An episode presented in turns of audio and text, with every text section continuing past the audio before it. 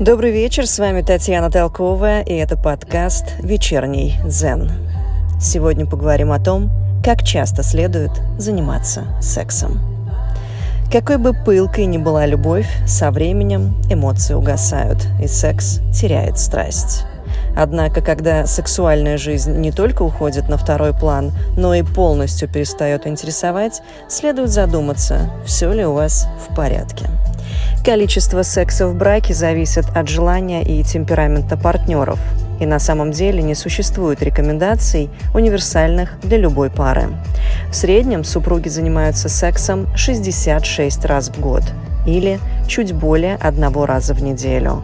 Кроме этого, частота занятий любовью зависит от возраста партнеров – до 29 лет счастливые люди занимаются сексом около 109 раз в год, а к 60 годам количество половых актов снижается до 32 в год.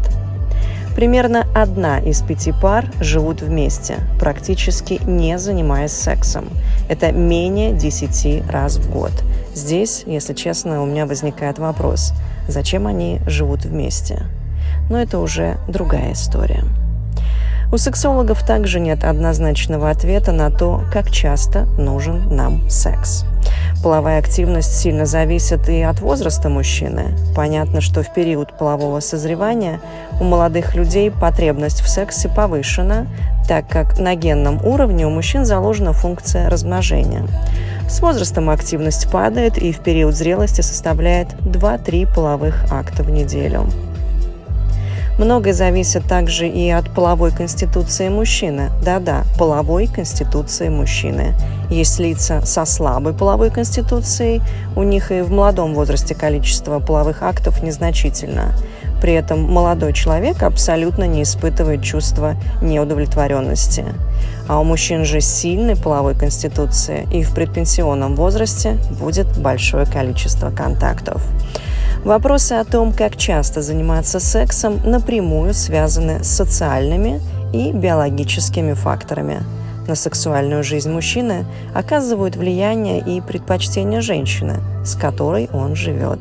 Если женщина ведет активную половую жизнь, то на некоторый период жизни мужчина выстраивает достаточно плотный график половых отношений, чтобы обеспечить психологический комфорт общения.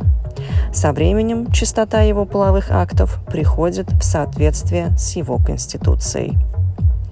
На фоне общей половой активности у каждого мужчины наблюдаются периоды спада и подъема, которые связаны с биологическими циклами.